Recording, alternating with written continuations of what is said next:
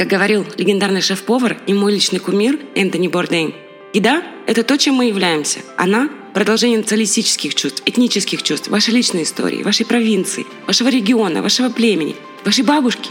Она неотделима от этих вещей с самого начала. Добро пожаловать в подкаст «Каждое блюдо – история» о месте еды в нашей жизни и ее значении для наших предков. Я ваша ведущая Катя, и каждые две недели я приглашаю вас с собой в новое место, чтобы вспомнить, кто мы. Барбекю для Каролины – это как бейгл для Нью-Йорка, пирог с лаймом для Флориды, дип-диш пицца для Чикаго, гамбо для Луизианы, филе чизстейк для Пенсильвании и так далее и тому подобное. Это поистине источник местной гордости.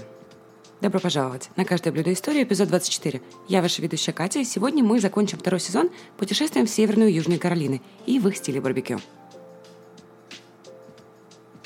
Барбекю – это дело серьезное. И все же есть что-то первобытное в приготовлении пищи на открытом огне, не так ли? Возможно, потому что если наши предки были вынуждены готовить мясо таким образом, то мы делаем это, потому что барбекю – это поистине лучший способ. Подумайте, даже после появления плит в качестве бытового прибора барбекю продолжает оставаться культурной страстью и гордостью. В Америке кулинарное искусство копчения мяса slow and low, медленно на слабом огне, с годами разделилось на несколько различных региональных стилей. В каждом стиле готовое блюдо из мяса барбекю разительно отличается от другого практически по всем элементам. Когда все больше и больше людей узнавали о барбекю, они хотели попробовать его сами. Поскольку у них не было никакого опыта в приготовлении настоящего барбекю, им легко было внушить мысль, что соус барбекю, который они видели по телевизору и нашли в местном супермаркете, как раз то, что им нужно для этой работы. И хотя густой томатный соус – это вполне законный вид соуса, средний обыватель почти всегда использует его неправильно. То есть намазывает им различные виды мяса, приготовленные на гриле на сильном огне. Самое печальное, что те люди, которые живут далеко от места, где барбекю было впервые представлено коренными жителями европейским колонистам, и которые, следовательно, не имеют никакой исторической связи с самым первым барбекю, на самом деле вводятся в заблуждение, думая, что они едят настоящее барбекю. К сожалению, они упускают подлинный оригинал и самые лучшие виды настоящего барбекю. Еще одна жертва американского телевидения – это путаница в понимании того, что такое барбекю. Один намек на его истинную природу иногда можно найти в употреблении слова «барбекю» в языке.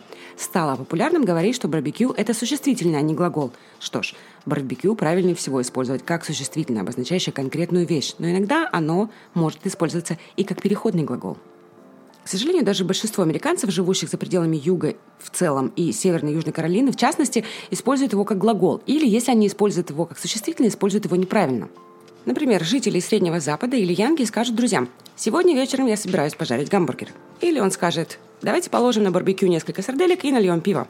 И хотя все будут прекрасно проводить время, сидя в дыму, употребление этого слова в таком смысле неверно. Этот сосед на самом деле собирается приготовить гамбургеры на гриле, а не на барбекю. Плита, на которой он собирается их готовить, должна называться грилем, а не барбекю. Второе правильное употребление этого слова – употребление переходного глагола. Иногда можно увидеть в таких выражениях, как «курица на барбекю» или «говядина на барбекю». Принято готовить барбекю из различных видов мяса, причем говядина и курица, вероятно, являются наиболее привычными. Но настоящее барбекю может включать баранину, индейку, козлятину и даже опоссума и других экзотических существ. Но эти животные на самом деле называются барбекю, ставьте э, название животного, а термин барбекю в данном случае является переходным глаголом, описывающим способ приготовления этого животного. Неправильно использовать термин барбекю на телевидении, в кино и журналах, где чаще всего пишут или говорят люди, ничего не знающие о настоящем барбекю, привело к ошибочному представлению, например, что говядина – это барбекю. Это не так. Не забывайте, что барбекю – это существительная, конкретная вещь или конкретная вещь – свинина, а не говядина или рыба, или бобер, или креветки, или что-то еще. Вполне возможно приготовить говядину на барбекю. Десятки тысяч людей на Западе делают это постоянно. И часто это очень вкусно. Но это говядина на барбекю, а не барбекю говядина. Термин барбекю всегда относился к свинине. Где бы вы ни находились, барбекю должно медленно коптиться на дровах или углях в течение ночи. Время приготовления от 12 до 16 часов является нормой. Вдобавок, во многих заведениях барбекю готовят несколько поколений, и рецепты являются оригинальными. А также соусы должны быть домашнего приготовления. Если вы зайдете в заведение барбекю в любом штате и увидите на столах бренды супермаркетов, бегите оттуда. Я вам уже рассказывала о стилях Техаса, Мемфиса и Алабамы в прошлых выпусках, а сегодня у нас на очереди Каролины. Северная и Южная Каролины могут носить одну фамилию, но, как и все пары, они все же являются индивидуальностями и имеют свою долю разногласий. В XVIII веке речь шла о границах. Сегодня это футбол и барбекю. Каролинские штаты разделяют границы, проходящие от гор до Атлантического побережья. В Северной Каролине больше гор. но при общей площади в 54 тысячи квадратных миль по сравнению с 32 тысячами, составляющими Южную Каролину, у кого-то должно быть больше чего-то. И когда дело доходит до барбекю, каждый штат претендует на то, что у него больше и лучше всего. Каролинцы, северные и южные, любят и ревностно защищают свое барбекю. Но ссоры, как правило, носят добродушный характер и гораздо тише, чем футбольные споры. В конце концов, мамы учили их не говорить с набитым ртом. Дебаты о барбекю многогранны, и в них есть как минимум столько же сходства, сколько и различий. Сторонники обоих стилей отдают предпочтение свинине как основному мясу. В Северной Каролине свинина обычно смазывают специями и уксусом в процессе приготовления. Затем ее порционируют и подают соусом на основе кетчупа на гарнир – Однако в Южной Каролине, как правило, используется целая тушка, в отличие от свиной лопатки, которые предпочитают в Северной Каролине. Кроме того, в стиле Южной Каролины в натирку или соус добавляют элементы горчицы, поскольку в этом штате горчичная приправа считается одной из основных товарных культур. Барбекю соперничество между Каролинами может быть дружеским, но оно очень реально. Итак, если вы планируете окунуться в восхитительный мир барбекю в одном или обоих штатах, вот несколько ключевых моментов, о которых стоит помнить. Многие жители Южной Каролины считают, что барбекю родилось в их штате, но история все-таки на стороне Северной Каролины. Барбекю было открыто в Северной Каролине в конце 16 века с сэром Уолтером Райли. В 1585 году Райли отправил людей на побережье нынешней Северной Каролины. Находясь там, Джон Уайт зарисовал коренных жителей из племени Круатон, которые раздували свой жар над пламенем. Они тщательно следили за тем, чтобы не обжечься. Уайт видел, как круатуанцы использовали барбакот – каркас из палок, на котором держали мясо на огне – Барбакот впоследствии стал барбакоа, когда его стали использовать испанцы на Карибах, после того, как увидели, что местные жители используют это приспособление для копчения мяса. И, как говорится, понеслась. Историки считают, что немецкие поселенцы, путешествовавшие по великой дороге повозок в середине и конце 18 века из Пенсильвании, повлияли на стиль барбекю в регионе Пьедмонт, Северной Каролины. Профессор истории колледжа Катапа в Северной Каролине Гэри Фриз разработал эту теорию на основе того, что немцы из Пенсильвании готовили барбекю из свиной лопатки и тушили ее в жидкости с фруктовым вкусом, подобно тому, чем сегодня гордятся жители Северной Каролины в стиле Лексингтон. Фриз также утверждает, что первые известные мастера барбекю носили немецкие фамилии, например, Уэйвер, Риденхур, Свисгуд, и что самые ранние барбекю в Пьедмонте появились в немецких деревнях хлопковых фабрик. Считается, что первая настоящая колония на американском континенте зародилась в Южной Каролине. Самые первые испанские авантюристы, которых можно почитать в учебниках истории, на самом деле были конкистадорами, нацеленными на золото и завоевание, а не на колонизацию. Испанские колонисты, которые пришли в Южную Каролину лишь немного позже, но все же в XVI веке назвали свою колонию Санта-Елена. Она была основана в районе, который мы сейчас называем Порт-Роял в округе Бофорт. Эта колония просуществовала почти 20 лет и могла похвастаться фортом с несколькими пушками, церковью, пекарней, кузнечным литейным цехом, гончарной печью и почти пятью стами колонистами, включая более ста семей. Именно в этой первой американской колонии белые люди впервые научились готовить и есть настоящее барбекю благодаря общению с местными коренными американцами. Таким образом, в Южной Каролине люди ели барбекю задолго до того, как англичане назвали эту местность Каролиной. Когда речь заходит о каролинском барбекю, то то, что вы едите, зависит не только от того, в какой части штата вы находитесь, но и от самого штата. Северная Каролина может быть больше по площади, но Южная Каролина предлагает в два раза больше региональных профилей барбекю. В Северной Каролине существует два различных стиля барбекю. Восточный стиль, распространенный вдоль побережья, и Лексингтон, Пидмонте на западе. Восточные мастера готовят свинину целиком, в то время как пуристы барбекю из Лексингтона используют только плечевые части. Очень популярная фраза. Восточники готовят все части свиньи, кроме визга. Без сомнения, остальная часть свиньи на Западе тоже не пропадает зря. Ее просто не приглашают в яму. Согласно книге «Священный дым» The Big Book of North Carolina Barbecue, барбекю в Северной Каролине должно соответствовать трем требованиям.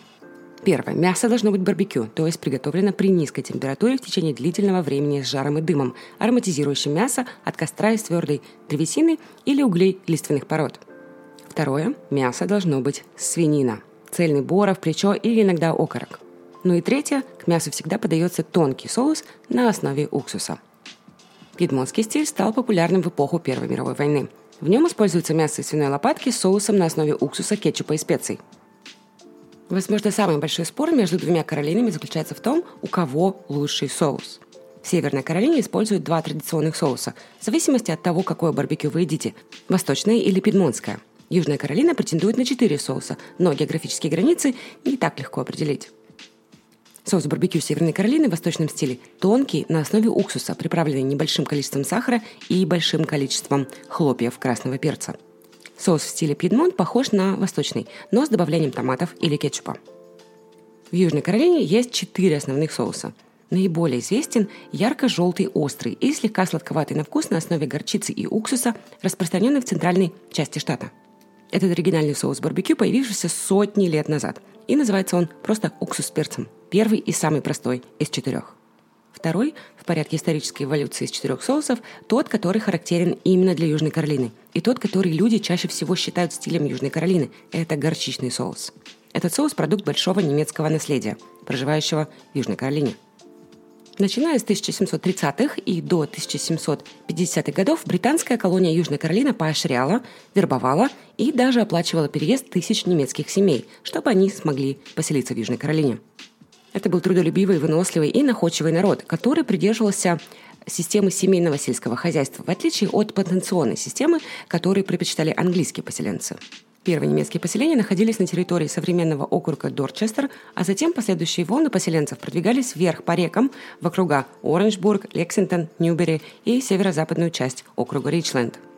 Именно эти немецкие поселенцы привезли с собой, помимо европейского стиля ведения сельского хозяйства и лютеранской церкви, обычное использование горчицы горчичный соус из Южной Каролины можно четко проследить до тех немецких поселенцев, и сегодня, даже спустя 250 лет, он в изобилии присутствует в названиях семей, которые продают соусы барбекю на основе горчицы. Третий тип соуса, встречающийся в Южной Каролине с точки зрения эволюции соусов, это легкий томатный соус. Этот соус был не более чем уксусом и перцем с добавлением томатного кетчупа. Это произошло после того, как томатный кетчуп стал легкодоступной приправой на рубеже 19 и 20 веков. Это было очень просто. Взять проверенный и верный уксус и перец и добавить немного кетчупа, который придавал немного сладости и других специй. Этот стиль соуса а, наиболее известен в Северной Каролине, в регионе Пьедмонт, но также популярен в верхней части, средней части Южной Каролины. Четвертым соусом в Южной Каролине, или уж на то пошло, во всей стране является соус Heavy Tomato. Этот соус самый молодой, ему где-то всего лишь 60 лет, и он является последним из четырех основных видов – он быстро распространился по большой части страны благодаря современному транспорту, современному маркетингу и ненасытному пристрастию современного американца к сладкому. Так называемый тяжелый томатный соус чаще всего встречается в виде соуса, популяризированного в компании Kraft Foods, и его можно найти на полке каждого магазина благодаря чуду моторизированного транспорта 20 века. Он и его более новый родственник, Kansas City Masterpiece, его многочисленные подражатели, являются тем типом соуса, который большинство американцев считают соусом для барбекю. Все соусы в обоих штатах имеют определенную остроту, но соусы в Южной Каролине, как правило, более острые. Ну а если в названии соуса встречается слово «мед», ни одна из Каролин не будет претендовать на него. Северная и Южная Каролина имеют три из четырех видов соуса для барбекю, которые обычно используют американцы, но только Южная Каролина является родиной всех четырех. Гарниры являются неотъемлемой частью общего барбекю. Обе Каролины, а также их различные регионы, согласны с несколькими стандартами, такими как капустный салат coleslaw, кукурузные шарики puppies, печеные бобы, mac and cheese и картофель фри. Но в каждом штате любят добавлять хотя бы один гарнир, чтобы вы знали, где вы находитесь. В Северной Каролине в длинном списке гарниров часто встречаются рагу Брансвик. Это густой рагу из курицы, свинины, помидоров, масляных бобов, сливочной кукурузы, картофеля и, в принципе, всего, что повар решит бросить в кастрюлю. В Южной Каролине вы, скорее всего, найдете барбекю хэш. Хотя, как и рагу Брэнсвик, конечный продукт варьируется от ресторана к ресторану, основная идея заключается в варке мяса. Обычно рваного мяса и соуса барбекю, картофеля, лука и горчицы до полного приготовления. Затем все это пюрируют, добавляют приправы и варят еще немного – Консистенция похожа на густой тягучий суп, и подается он обычно с рисом. Что касается стандартных гарниров, то слоу и фасоль неизменны, но часто сильно отличаются по ингредиентам в зависимости от региона. В своих прошлых выпусках о барбекю я уже рассказывала о таких гарнирах, как coleslaw, mac and cheese, техасский тост, кукурузный хлеб и прочее. И я оставила ссылки на эти выпуски в описании этого эпизода для вашего удобства. Пожалуйста, послушайте. Эти гарниры знакомы многим вам в той или иной форме, но сегодня я хочу рассказать о двух интересных гарнирах, которые в России э, очень редко встречаются. Хаш-папис и халапеньо поперы. Хаш-папис – это простое лакомство. Густое тесто из кукурузной муки опускается в виде шариков в горячее масло и обжаривается до хрустящей корочки. Этот гарнир является квинтэссенцией южного деликатеса и тем, без чего не может обойтись ни один обедающий к югу от линии Мейсона Диксона – Линия Мейсона-Диксона – это демаркационная линия, разделяющая четыре американских штата, составляющие часть границ Пенсильвании, Мэриленда, Делавэр и Западной Вирджинии.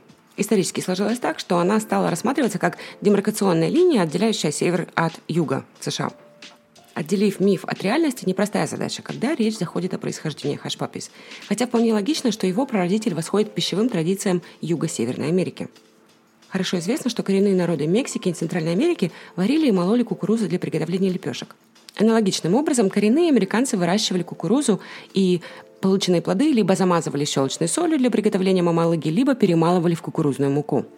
Южные племена, такие как чероки и семинолы, перемалывали кукурузу, которую затем варили. Конечно, эти методы работы не давали того, что мы считаем э, хашпапис сегодня, но мы можем обоснованно предположить, что они были предшественниками кукурузного теста, которые ложками опускали в горячий жир до хрустящей золотистой корочки.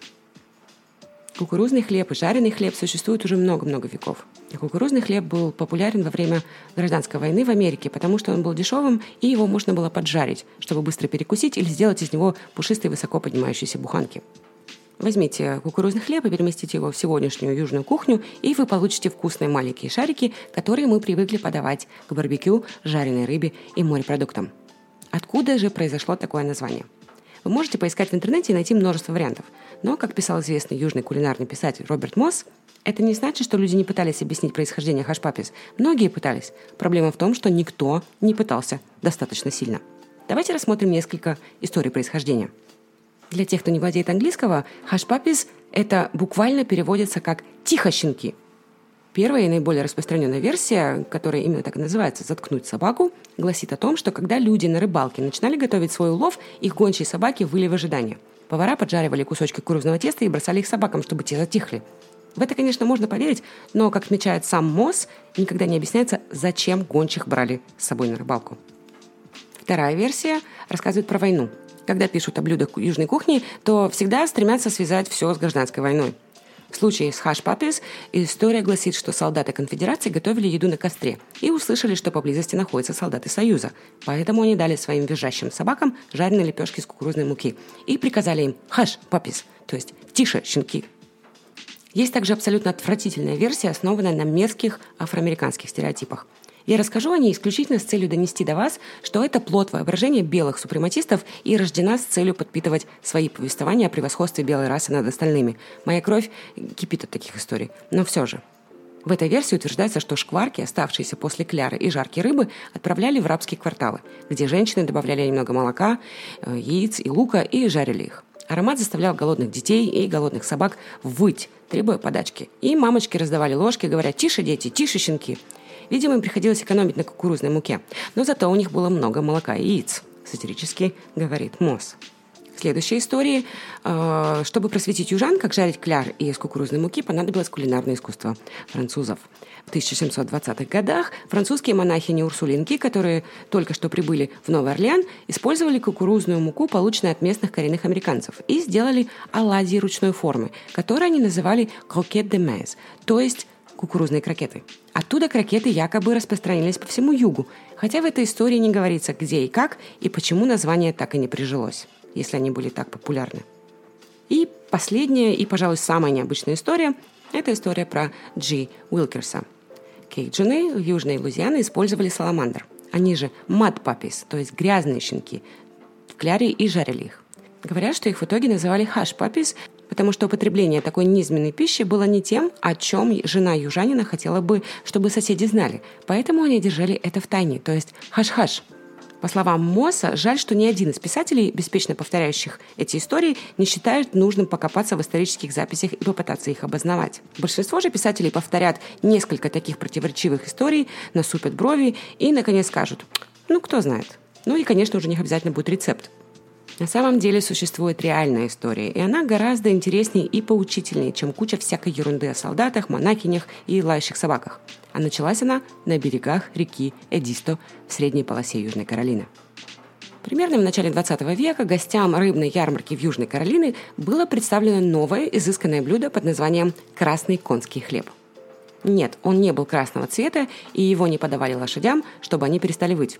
Это название относится к одному из видов рыб – речной рыбе, такой же как сом, лещ, черный оконь и шет.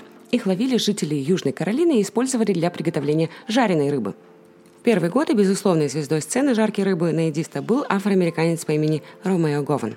Родившийся в рабстве в 1840-х годах, Ромео женился на Сильвии Дженнингс вскоре после эмансипации. И они переехали на небольшой участок земли на берегу реки Эдиста, примерно в пяти милях к востоку от Бамберга, штат Южная Каролина.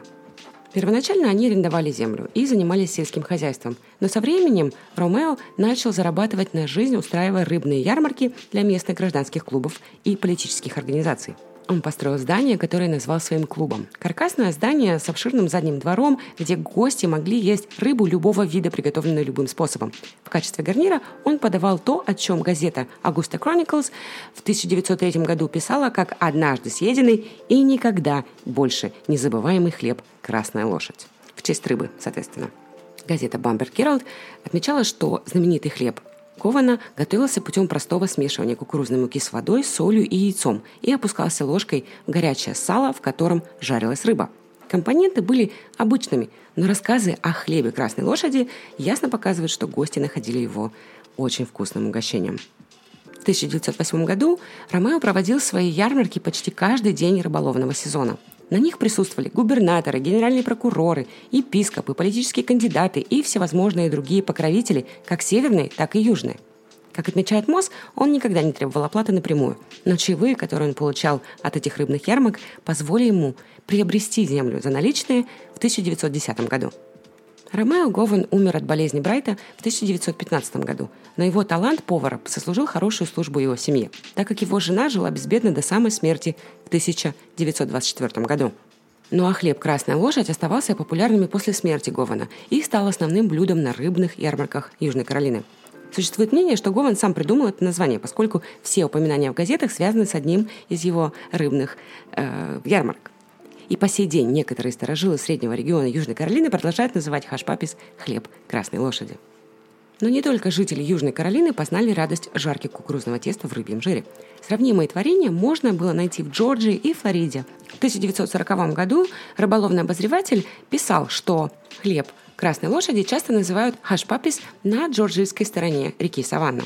К началу 30-х годов Хашпапис регулярно подавали на политических собраниях в Талахасе, штат Флорида, включая митинг в мае 1931 года в Акула Спрингс, где, как описывает МОЗ, разнос состоял из нескольких сотен фунтов кефали, только что выловленной из залива, и других рыбных деликатесов, включая хашпапис. МОЗ называет происхождение названия абсурдной догадкой, навеянной лишь звучанием слова. Большинство историй, похоже, начинаются с самого названия, а затем рассказывают о том, как еда могла бы его получить.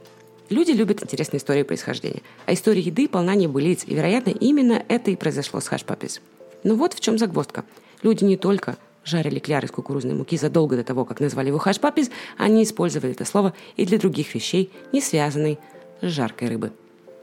Халапеньо поперы – это вездесущая закуска в меню самых разных заведений, от скромных баров и грилей до элитных ресторанов – Фактически не будет преувеличением сказать, что попперсы с халапеньо стали одной из самых популярных закусок в Америке. В самом простом понимании халапеньо поппер – это вид фаршированного перца. Естественно, речь идет о перце халапеньо, который очищен от сердцевины и семян. Затем внутренняя часть перца заполняется начинкой, и во многих случаях начинка состоит просто из сливочного сыра. В качестве альтернативы начинка может состоять из смеси сыров и специй. В некоторых случаях начинка может содержать даже мясной фарш – Затем халапеньо панируют и обжаривают в фритюре или просто запекают в духовке до насыщенного золотисто-коричневого цвета. Халапеньо-поперы часто подают соусом для макания, который может отличаться в зависимости от региона. Популярными вариантами являются ранч, голубой сыр, тартар и острый соус. Популярность халапеньо-поперов во многом объясняется блестящим сочетанием ингредиентов. Хотя халапеньо, естественно, может быть довольно острым, сырная начинка помогает уменьшить этот жар, делая поперы более приятными на вкус. Обжаренная внешняя сторона придает поперам приятный хруст, а внутри они имеют восхитительную кремовую консистенцию. История халапеньо поперов несколько более загадочна и сложна, чем можно предположить. Основной ингредиент – перец халапеньо – появился на территории современной Центральной Америки и Мексики. Название халапеньо было дано перцу испанцами. Халапеньо буквально означает «исксалапы» – столицы штата Веракрус. Тот, кто увлекается мексиканской кухней, может быть знаком с блюдом, известными как чили реленос – которые многие считают первоначальным вдохновением для создания халапеньо поперов. Чили сверленус – это такая же разновидность фаршированного перца, который обычно готовится из перца поблану, наполненного смесью сыров и затем обжаренного.